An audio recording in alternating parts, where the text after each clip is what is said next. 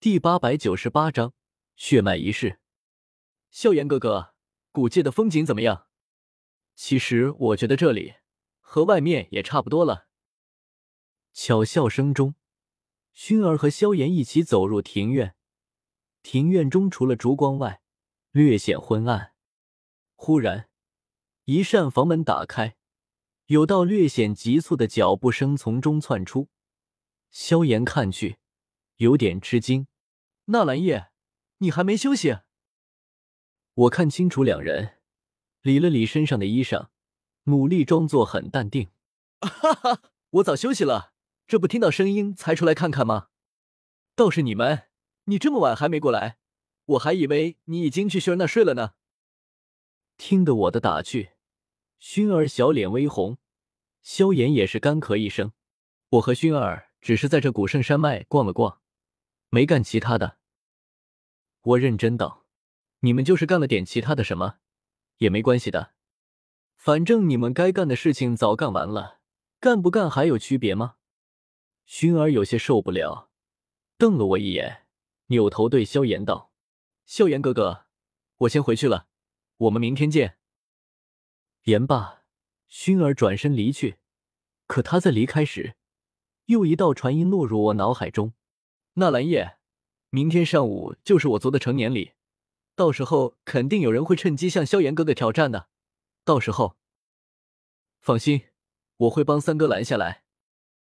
我回了一句。这时，薰儿也回过了头。萧炎还以为薰儿是在看他，朝薰儿挥了挥手。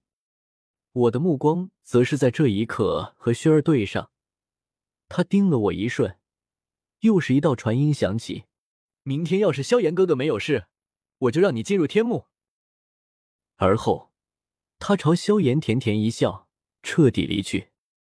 第二天一大早，天还未彻底亮起，薰儿就又来到庭院门口。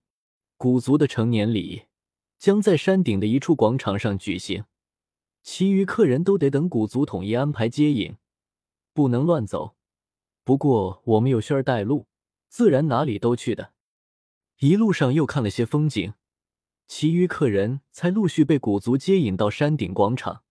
一时间，这里人满为患。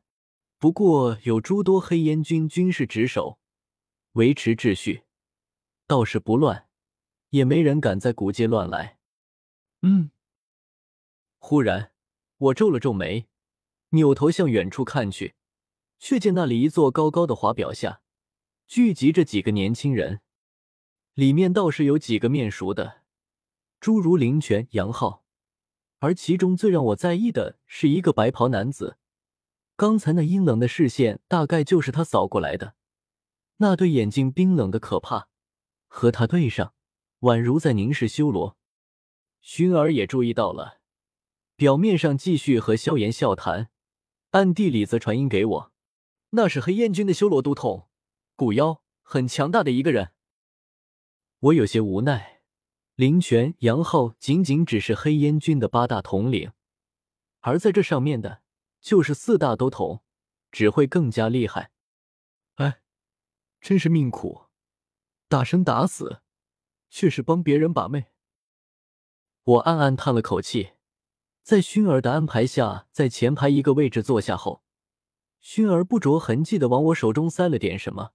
我不由疑惑的看去，待会儿你和古妖对上，可用出此物。薰儿暗暗与我传音，而后笑着告别萧炎，去了古族族人专门的位置区，不与我们这些客人在一起。伴随着一道强大的威压笼罩整个广场，四周瞬间死寂下来。时辰到了，仪式开始。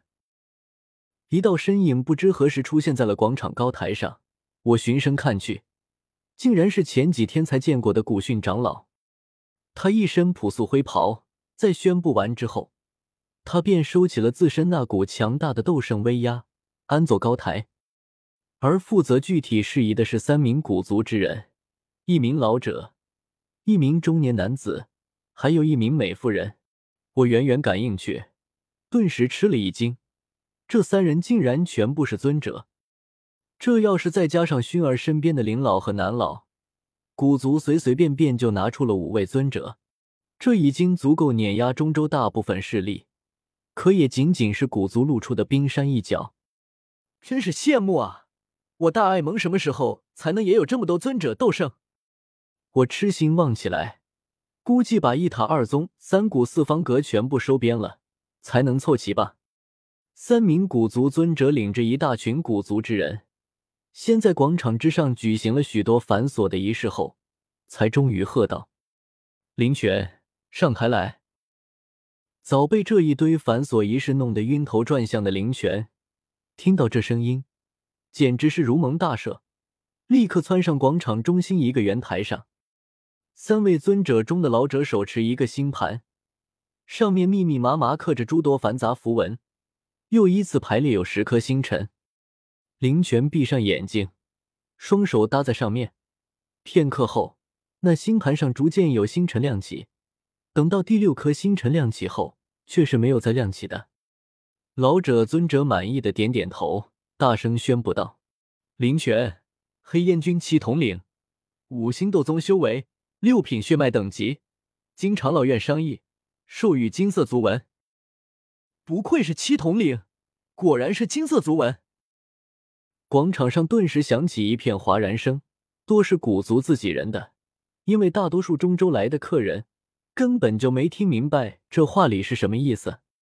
火智坐在我一旁，见状解释道：“远古八族大多将斗帝血脉划分为十品，一品最低，十品最高，而古族又将族纹分为四等，由低到高为银金、紫金、七彩金。”火玄嘿嘿一笑。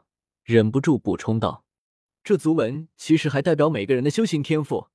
银色族纹是普通族人，终其一生都难以突破到斗宗；金色族纹的人能修炼到斗宗；紫金族纹则有晋升斗圣的潜力。当然，这下面其实还有没有族纹的人，他们体内的斗帝血脉太稀薄了，不配授予族纹，各族也并不认可他们族人的身份。”说着。他忍不住向萧炎看去。如今整个萧族都没有斗帝血脉，那么按照各族的算法，萧炎就属于不配授予族纹的那一类人。而这种人，在远古八族中，其实和奴隶差不多，就是被各族圈养起来的侏罗。萧炎脸色冷了下来，冷冷看着火玄：“斗帝血脉也不是绝对的吧？”